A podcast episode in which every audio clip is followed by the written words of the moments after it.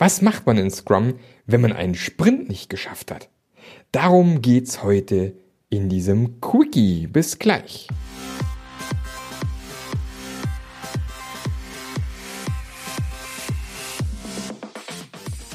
Der Passionate Teams Podcast. Der Podcast, der dir zeigt, wie du Agilität erfolgreich und nachhaltig im Unternehmen einführst. Erfahre hier, wie du eine Umgebung aufbaust, in der passionierte Agilität entsteht und vor allem bleibt. Und hier kommt dein Gastgeber, Marc Löffler. Ja, hallo mal wieder. Eine kurze Folge heute hier wieder mal aus dem wunderschönen Schloss Montabaur. Ich habe heute schon Ritter getroffen. Auf Facebook könnt ihr da Fotos von mir sehen, wie ich hier mit einem Ritter zusammen am Schloss unterwegs war. Und heute wieder mal eine kurze Folge demnächst wieder ein Interview. Also wir haben jetzt jede Menge geile Interviews geplant. Also ich könnte euch freuen auf richtig coole Sachen, die demnächst kommen werden. Wir haben jetzt äh, kommende Woche wird es ein Interview geben mit der äh, lieben Nadja Petranowskaja, wo wir sprechen werden über psychologische Sicherheit unter anderem, über New Work, was es ist, äh, warum es das vielleicht gar nicht so gibt und keine Ahnung.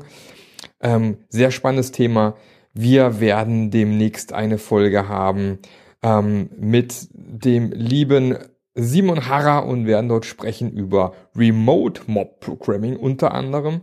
Wir werden ein Gespräch haben mit der lieben Jasmin Sano und auch dort über alles Mögliche sprechen, was so ein, eine, sie nennt sich gern Agile Psychologist, ja, ähm, was die so über die Themen Agilität zu sprechen hat.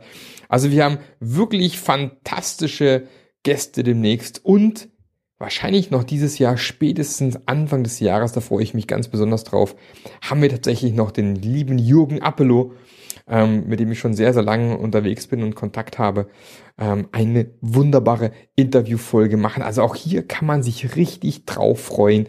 Da kommen ein paar geile Sachen. Also, wenn du den Podcast noch nicht abonniert hast und das nicht genug Input für dich ist, auf den du dich freuen kannst, dann weiß ich auch nicht. Ansonsten abonniere jetzt zieh den Podcast immer wieder rein. Ich freue mich, wenn du dauerhaft dabei bleibst. Das ist schön. Gut, legen wir los. Ich versuche diese Quickies gerade so ein bisschen zu machen, weil ähm, vor allem zu Fragen, die immer wieder mal kommen. Und eine Frage, die super häufig kommt, ist, was ist eigentlich, was passiert mit den Sprint Backlog Items beispielsweise im Scrum, wenn ich den Sprint nicht geschafft habe? Und die Antwort ist eigentlich relativ simpel. Zuerst einmal sollten die ganz normal zurück ins Product Backlog. Es gibt durchaus Teams, wo es direkt durchgewunken wird, dann kommt es direkt den nächsten Sprint, einfach rüberschieben und im nächsten Sprint wird es bearbeitet. Kann aber nicht immer sinnvoll sein oder muss nicht immer sinnvoll sein, weil es kann ja passieren, dass du tatsächlich während dem Sprint als Product Owner rausfindest, dass irgendwelche anderen Backlog-Items wichtiger geworden sind. Also es ist auch durchaus legitim zu sagen, naja, ihr habt es nicht geschafft, ist nicht so schlimm, wir schieben es erstmal komplett nach hinten, ich habe zwei, drei, vier, fünf andere Sachen, die jetzt wichtiger sind und diese nach vorne zu schieben. Also nicht zwingend wären Dinge, die nicht geschafft werden, automatisch in den nächsten Sprint geschoben. Sie können tatsächlich auch zurück ins Product Backlog landen und neu äh, geordnet, priorisiert, was auch immer im Backlog werden. Also ist durchaus in Ordnung. Die andere Frage, die häufig kommt, ist, was passiert denn, wenn wir einen Sprint mehrfach nicht geschafft haben? Also es passiert nicht nur einmal, dass der Sprint nicht geschafft wird, sondern mehrfach und zum Teil auch ziemlich heftig, also zum Teil 40, 50, 60 Prozent des Sprint-Backlogs nicht geschafft. Und es passiert mehrfach nacheinander.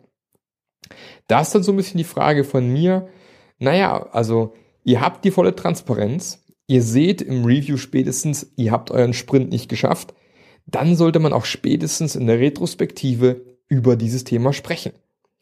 Es bringt ja nichts, wenn wir feststellen, es ist immer so und dann nichts machen. Also die, diese drei Säulen von, von Scrum, ja, Transparenz, Inspection, Adaption, ähm, hilft nichts, wenn ihr Transparenz seid und dann irgendwie auch feststellt, ja, wir haben den Sprint nicht geschafft und dann aber nichts drüber tut und nichts ändert. Also ist dann ganz wichtig, wenn das passiert, nachzuforschen, warum ist das eigentlich so? Also unbedingt die Retrospektive nutzen, um darüber zu sprechen. Gerne auch eine themenbasierte Retrospektive zu machen, wo man wirklich sagt, okay, Kinders ist schon oft aufgefallen, ist zum Beispiel kann auch der Scrum Master vielleicht darauf hinweisen, wenn es kein anderer macht. Jetzt haben wir schon zum dritten oder vierten Mal unseren Sprint nicht geschafft. Woran liegt's eigentlich? Und dann in die Ursachenforschung gehen. Und es kann einfach diverse, diverse Gründe geben, warum es so ist. Also da kann mannigfaltige Dinge passiert sein. Beispielsweise kann einfach sein, dass die äh, vielleicht die Backlog-Items nicht gut vorbereitet sind. Also der Product Owner keinen guten Job macht oder ihr auch als Team keinen guten Job gemacht habt im Sprint Planning, um rauszufinden, was wirklich dahinter steckt. Und ihr euch dann quasi Dinge in den Sprint reinzieht, um dann festzustellen, ähm, kann man ja gar nicht machen. Hier kann zum Beispiel eine sogenannte Definition of Ready helfen. Also eine Definition of Ready definiert sozusagen, unter welchen Umständen darf ein Backlog-Item in einen Sprint, also welche Voraussetzungen müssen erfüllt sein. Wie zum Beispiel, sind alle Fragen beantwortet, äh, sind die entsprechenden Leute im Team, die ich dazu brauche, ähm, habe ich vielleicht die Hardware, äh, ist die da vorhanden, falls nicht, müssen wir die erst noch besorgen für das Ganze. Wären so typische Sachen, die man Definition of Ready ähm, mit einbaut. Das ist nämlich ein guter Indikator, um zu gucken, kann ein Backlog-Item in den Sprint oder nicht. Kann aber auch sein, dass sie euch einfach überschätzt. Und das vielleicht noch relativ am Anfang. Also typischerweise Nummer eins Fehler oder was sehr, sehr häufig passiert, dass vor allem junge Scrum-Teams sich erstmal viel zu viel vornehmen. Ist völlig normal, passiert fast immer. Also dieses Gespenst, was manch anderer äh, so im Kopf hat, Führungskraft oder äh, Product Owner, ja, wenn das Team bestimmen kann, wie viel in einen Sprint reinkommt, dann machen sie bestimmt absichtlich zu wenig in Sprint rein. Habe ich so persönlich noch nie beobachtet. Und wenn das so sein sollte, ist aus meiner Sicht eher äh, ein Thema oder ein Problem von der Firma oder auf der Firmenkultur allgemein. Da hat man ganz andere Probleme. Eher ist es so, dass das Team sich einfach überschätzt. Aber auch da ist dann eben die Aufgabe des Teams, mit der Zeit rauszufinden, was ist denn realistisch, was wir in einen Sprint übernehmen können und sich nicht zu viel reinnehmen. Eine andere Ursache kann sein, dass ihr rückwärts rechnet. Also sprich, ihr habt einen klaren, einen klaren Release, äh, der, der feststeht, also ein Release-Datum irgendwo und ihr müsst das Ganze zu dem Termin X schaffen. Und jetzt sind es vielleicht noch, keine Ahnung, äh, 10 Sprints und es sind noch 200 Story Points im Backlog. Dann wäre es ja einfach zu sagen, wir machen einfach pro Sprint 20 Story Points. Das ist aber nicht sinnvoll, wenn ihr davor vielleicht nur 5 bis 8 Story Points geschafft habt, beispielsweise. Also Scrum basiert extrem auf empirischen Daten und da macht es eben keinen Sinn, beim nächsten Mal zu sagen, ja, mach mal eben doppelt so viel, weil das ist unrealistisch und führt eher dazu, dass etwas anderes darunter leidet, wie zum Beispiel die Qualität oder ähm, ihr müsst Überstunden machen oder keine Ahnung, irgendwelche anderen Dinge. Also es ist nie eine gute Idee, sich plötzlich mehr im Sprint vorzunehmen, wie man jemals geschafft hat. Also unrealistisch. Also man sollte da schon gucken, was ist empirisch tatsächlich machbar. Andere Ursache könnte auch sein, dass immer noch ein starkes Command-and-Control-Klima herrscht und der Product Owner sagt halt, ihr müsst fünf machen, obwohl ihr wisst, ihr könnt nicht fünf machen und ihr macht es aber einfach, weil ihr quasi ähm, ja gelernt habt, dem zu folgen, was man euch vorgibt und einfach im Kopf zu nicken und das Ganze so durchzuziehen. Ist jetzt auch nicht so ideal, aber kann natürlich passieren.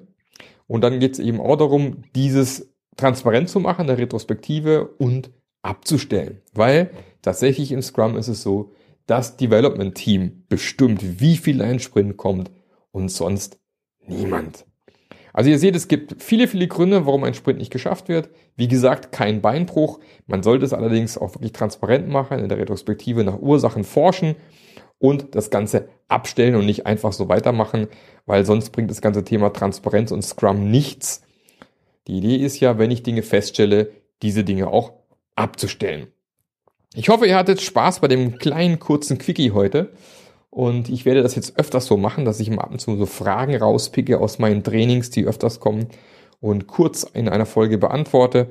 Wird sicherlich auch wieder natürlich lange Folgen geben mit mir, sicher. Ähm, es wird jede Menge Interviewfolgen, wie ihr schon gehört habt, geben.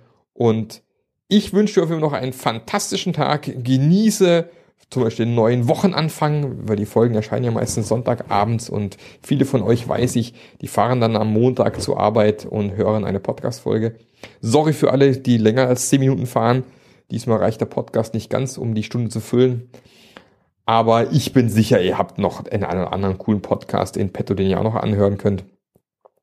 Und für alle, die sonst gerade am Hausarbeiten machen sind, äh, Rasenmähen wird wahrscheinlich jetzt zu dieser Zeit keiner mehr. Wir haben jetzt hier November mittlerweile. Und äh, der erste Schnee war ja auch schon da. Aber vielleicht den Garten in Ordnung bringen, Winterfest machen. Wer weiß, was ihr so macht. Keine Ahnung. Ich wünsche euch immer fantastisch viel Spaß dabei. Freue mich auch, wenn ihr beim nächsten Mal wieder mit dabei seid. Und nicht vergessen, wenn ihr noch nie auf iTunes eine Bewertung geschrieben habt, ich freue mich wie Bolle. Letztes Mal hatte ich Tränen in den Augen.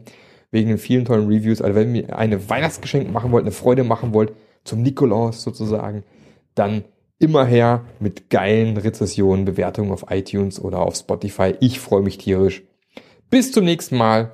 Euer Marc. Tschüss. Der Podcast hat dir gefallen? Dann sorge auch du für eine agilere Welt und unterstütze diesen Podcast mit deiner 5-Sterne-Bewertung auf iTunes. Und für mehr Informationen besuche www.marklöffler.eu. Bis zum nächsten Mal.